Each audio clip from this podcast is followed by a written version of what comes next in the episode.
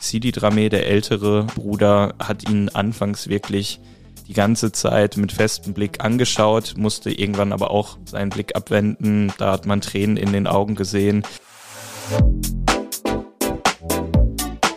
Unterm U, der Dortmund-Podcast.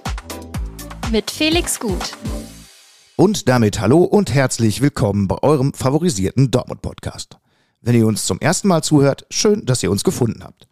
Wir wollen euch den Hintergrund zu den wichtigsten Themen in Dortmund bieten, den ihr braucht, um mitreden zu können. Ich möchte heute noch einmal über den größten Prozess gegen Polizeibeamte sprechen, den es in Deutschland seit dem Zweiten Weltkrieg gab. Es geht um die tödlichen Schüsse auf den 16-jährigen Mohamed Drameh im August 2022. Der Prozess läuft seit etwas mehr als einem Monat am Landgericht Dortmund. Mein Kollege Lukas Wittland und ich begleiten für diese Redaktion den Fall von dem Moment an, in dem bekannt wurde, dass in der Nordstadt Schüsse aus einer Polizeiwaffe abgefeuert worden sind. Lukas war gestern am Landgericht mit dabei, dort ging es inhaltlich nicht viel weiter. Trotzdem war es ein besonderer Termin, denn zum ersten Mal waren Angehörige von Mohamed Drameh, seine Brüder Sidi und Lassana in Dortmund.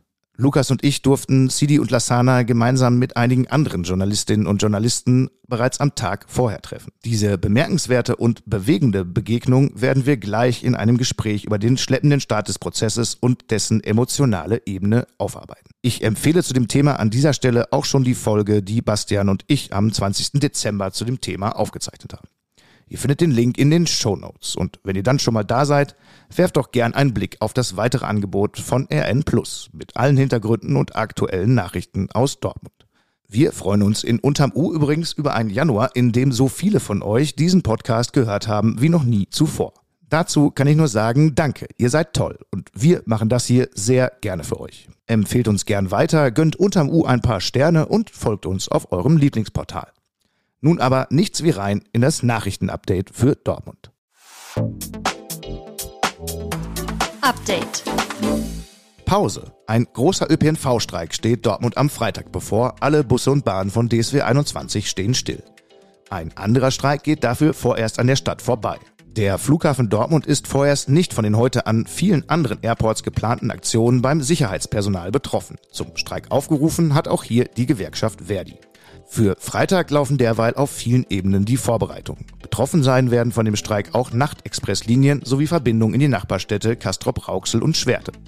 Die Buslinien zum Flughafen bleiben in Betrieb, ebenso wie die H-Bahn auf dem Unicampus. Der Chef der Tiergalerie in der Innenstadt, Torben Seifert, hat angekündigt, dass alle Parkplätze an der Shopping Mall am Freitag kostenlos sein werden. Gefahr. Spezialkräfte der Feuerwehr waren am späten Dienstagabend wegen eines möglichen Gasalarms im Stadtteil Wickede im Einsatz. An der Robert-Götz-Straße wiesen drei Personen Anzeichen einer möglichen Kohlenmonoxidvergiftung auf. Der Verdacht auf das lebensgefährliche Gas bestätigte sich aber nicht, wie die Feuerwehr am Mittwochmorgen mitgeteilt hat. Die Ermittlungen der Ursache für die Symptome der Hausbewohner laufen weiter. Das Thema des Tages. Seit dem 19. Dezember läuft am Landgericht Dortmund der Prozess gegen fünf Polizistinnen und Polizisten. Sie waren auf unterschiedliche Weise an dem Polizeieinsatz beteiligt, an dessen Ende der 16-jährige Mohamed Lamin Drameh durch fünf Kugeln aus einer Maschinenpistole starb. Am Mittwoch waren zwei Brüder des Getöteten als Nebenkläger zum ersten Mal am Landgericht. Durch dieses Erlebnis und durch eine weitere Begegnung mit Sidi und Lassana Drameh kurz zuvor bekommt das Thema eine neue Ebene. Denn der Schmerz, den der Tod von Mohammed bei dessen engsten Angehörigen ausgelöst hat, ist zum ersten Mal für alle spürbar. Bei mir steht jetzt mein Kollege Lukas Wittland, mit dem ich einmal auf die Erkenntnisse der ersten Wochen dieses außergewöhnlichen Prozesses blicken möchte, aber auch nochmal auf die Begegnung mit den beiden Männern aus dem Senegal. Beginnen wir mal mit dem aktuellen Geschehen. Was ist am vierten Prozesstag am Mittwoch passiert? An sich wenig Neues, muss man sagen. Ähm, der Vorsitzende Richter hat da noch einmal Akten verlesen, in denen es darum ging, welche Objekte beschlagnahmt worden sind, äh, unter anderem die Maschinenpistole, ähm, die Taser, die eingesetzt worden sind bei diesem Einsatz im August 2022 und es ging auch nochmal um die Beschreibung ähm, des Tatortes. Außerdem gab es einen Antrag äh, der Nebenklage, ein 3D-Modell doch ähm, das erstellt worden ist, ähm, bei dem man nachvollziehen kann, wer wo stand, mit welcher Blickrichtung, äh, das im Prozess äh, doch auch zu zeigen, für alle nachvollziehbar.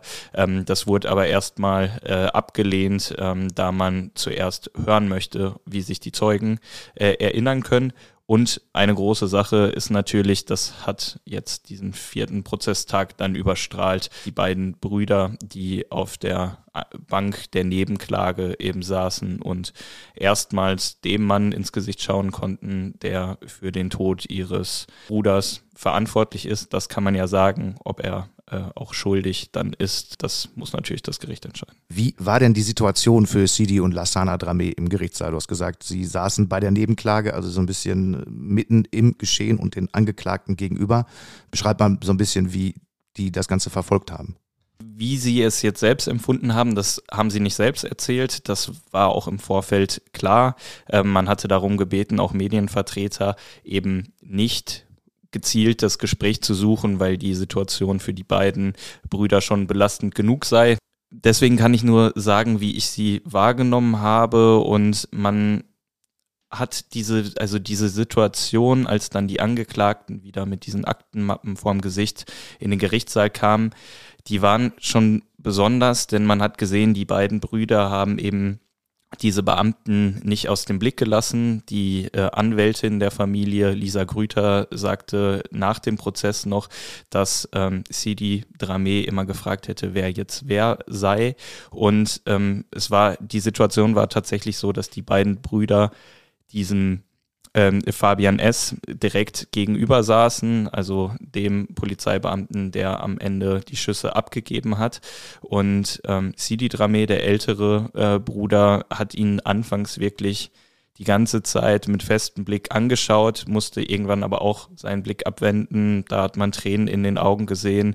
Äh, Lassana, der jüngere Bruder, also 24 Jahre ist der alt, hat sich ja schneller abgewendet. Man hat ihn immer wieder tief einatmen sehen und ähm, irgendwann hat er die Arme auf die äh, Oberschenkel gestützt und äh, mit gesenktem Blick nach unten geschaut. Die Anwältin Lisa Grüter hat äh, versucht, so ein bisschen aufmunternd auch auf sie einzuwirken und irgendwie auf Zuschauer ähm, auch zu zeigen, aber es war äh, schon eine belastende Situation. Wie wurde in dem Moment kommuniziert? Hatten die einen Dolmetscher dabei, der das dann simultan übersetzt hat? Ja, genau. Man hatte dann Dolmetscher gefunden, der nicht alles übersetzt hat, aber die wichtigen Aspekte ähm, so wäre das jetzt auch nicht möglich gewesen, jetzt komplett ähm, zu übersetzen, was äh, in den Akten dann ähm, ja, beschrieben worden ist.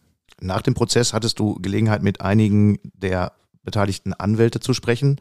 Äh, wir hören jetzt mal zwei O-Töne, ähm, einmal aus Sicht von Christoph Krekeler, das ist der Verteidiger von Fabian S., der eine Einschätzung zu dieser Begegnung gibt, auch nochmal aus Sicht seines Mandanten und danach von Lisa Grüter, der Anwältin der Nebenklage. Mein Mandant stand heute unter einem ganz erheblichen Druck. Er musste den Angehörigen der Familie Dramé in die Augen schauen, die ihren Bruder, ihren Sohn verloren haben. Und auf beiden Seiten habe ich dort Traurigkeit gesehen. Ich habe Tränen gesehen, ich habe geneigte Köpfe gesehen und ich habe ein ebenso betroffenes Gesicht meines Mandanten und einen ebenso nach unten geneigten Blick meines Mandanten gesehen. Nichts anderes war zu erwarten. Ich habe den Eindruck, dass Sie sehr gefasst waren und sich jetzt lange darauf vorbereitet haben. Ich habe äh, beobachtet, dass sie die immer wieder sehr aufmerksam die Angeklagten beobachtet hat und hat sich von mir erklären lassen, wer wer ist.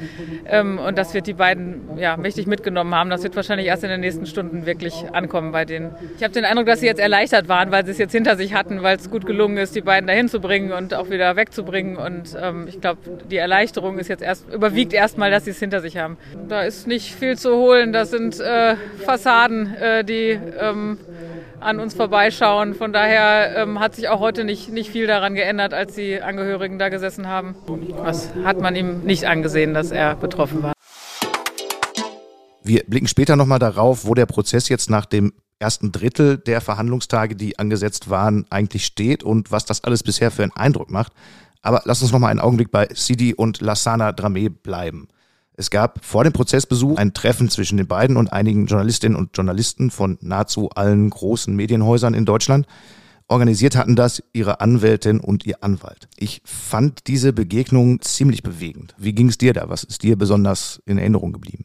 Mir ist eigentlich vor allem so diese Anfangssituation sehr im Gedächtnis geblieben, als so nach und nach die Journalistinnen und Journalisten in diesen Besprechungsraum gekommen sind. Ich habe es nur überschlagen, 10, 15 Personen waren das.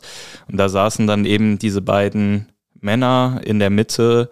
Auf dem Tisch stand das Bild ihres Bruders, ähm, des ihres getöteten Bruders, das man so ja auch aus vielen Artikeln kennt. Und ich, ich hatte so den Eindruck, irgendwie war es den beiden unangenehm, dort zu sitzen und dort so im Rampenlicht zu sein, aber gleichzeitig war es ihnen auch wichtig, dort zu sein. Also es war. Ja, das hat man schnell gemerkt. Ne? Also es war natürlich wirklich Druck äh, und viele Augenpaare, die auf sie gerichtet waren und auch die Erwartung, dass dann da Fragen kommen, die Journalisten dann nun mal so stellen, äh, die ja dann auch manchmal detailreicher sind.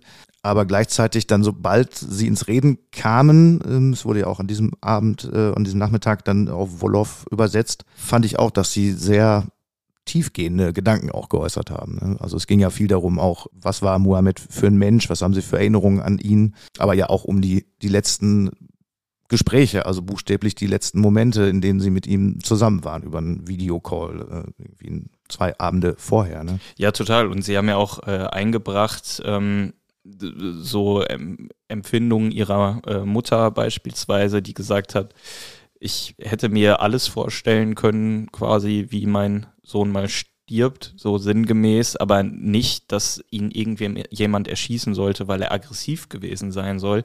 Ähm, denn da hat sie gesagt, dass Mohammed äh, sei nie so aufgefallen und ähm, die beiden Brüder haben ja auch gesagt, wenn wir alles Gute, was wir über unseren Bruder sagen könnten, hier in dieser Runde sagen würden, dann säßen wir wahrscheinlich noch mehrere Tage hier.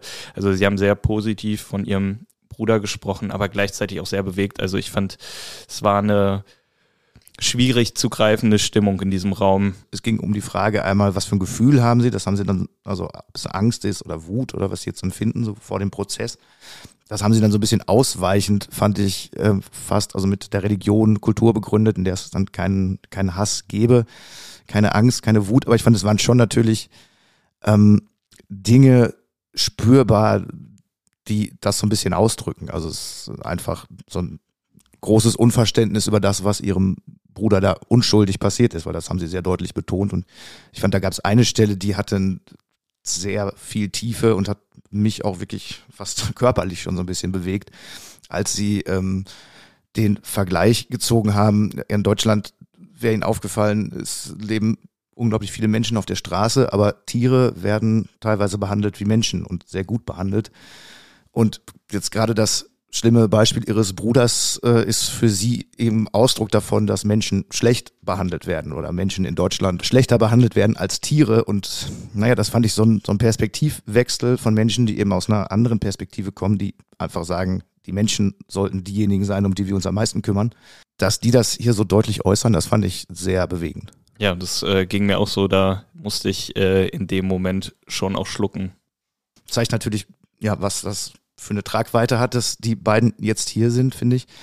Ähm, und ja, wie wichtig es vielleicht auch ist, glaube ich, sich diese Perspektive auch anzuhören. Also, weil das natürlich auch nochmal zeigt bei diesem Fall, der ja so ein bisschen, naja, auch schnell auf die metaphysische Ebene, es geht dann um Polizeigewalt im Allgemeinen und es geht um Umgang mit äh, Migranten und es geht um ähm, grundsätzliche gesellschaftliche Fragen, aber es geht eben auch um Menschen, die einen Menschen verloren haben und zwar auf eine erdenklich schlimme Weise, finde ich. Ne? Ja, und das hat ähm, die Anwältin äh, auch nochmal nach dem Prozess betont, ähm, dass, diesen, dass es diesen Prozess gibt. Also Kerngedanke dieses Prozesses ist, dass die Angehörigen da sein können und ähm, eben dort ja erfahren können, wie, wie jetzt weiter ähm, entschieden wird, ähm, welche Folgen äh, der Tod äh, ihres Bruders auch haben wird. Und damit sind wir wieder beim Prozess geschehen. Elf Verhandlungstage waren angesetzt, jetzt sind vier davon gelaufen.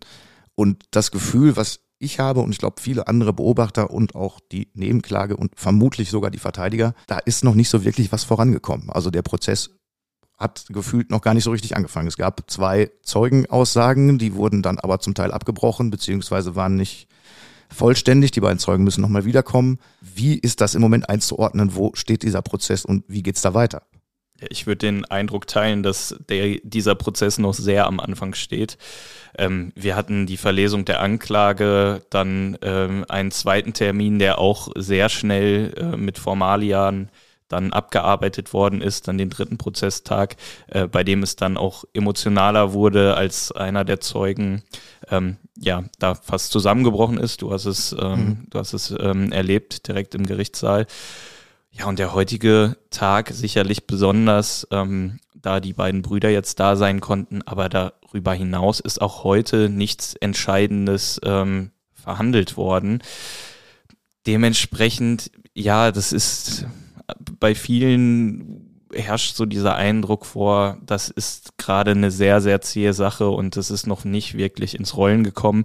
Und dafür spricht eben auch, ähm, dass der Vorsitzende Richter Thomas Kelm eben gesagt hat ähm, oder heute gefragt hat, ja, ähm, wie sieht's denn bei Ihnen aus äh, oder schon mal angeregt hat, ähm, sich die Termine, äh, die Mittwoche bis ähm, in den Juli hinein freizuhalten an alle Prozessbeteiligten. Also das kommt nicht unbedingt überraschend für die Prozessbeteiligten. Das hatten wir äh, auch im Vorfeld schon gehört, dass es länger gehen könnte. Aber jetzt am Mittwoch mit dieser Formulierung ist es dann nochmal deutlicher geworden. Macht so ein bisschen ärgerlich, weil man das Gefühl hat, in den ersten Sitzungen ist so ein bisschen was verschenkt worden. Da fehlten dann Dokumente, dann ging es um ja, Detailfragen wie darf man Fotos auf Bildschirm für alle zeigen. Und es gab ein paar sehr bizarre Situationen fast. Also wenn dann vorne vor dem ähm, Richtertisch der Zeuge dann von zehn Leuten umringt, äh, auf kleinen Fotos, auf Tablets äh, irgendwas identifizieren soll, ja, entspricht das nicht meiner Vorstellung von einem professionell geführten Gerichtsverfahren. Aber naja, wir sind am Anfang, es geht weiter.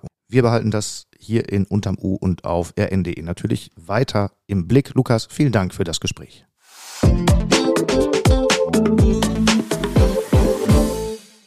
Ich möchte hier zum Abschluss noch einmal auf die gigantische Nachtschicht hinweisen, die viele Menschen von Dienstag auf Mittwoch hinter sich gebracht haben.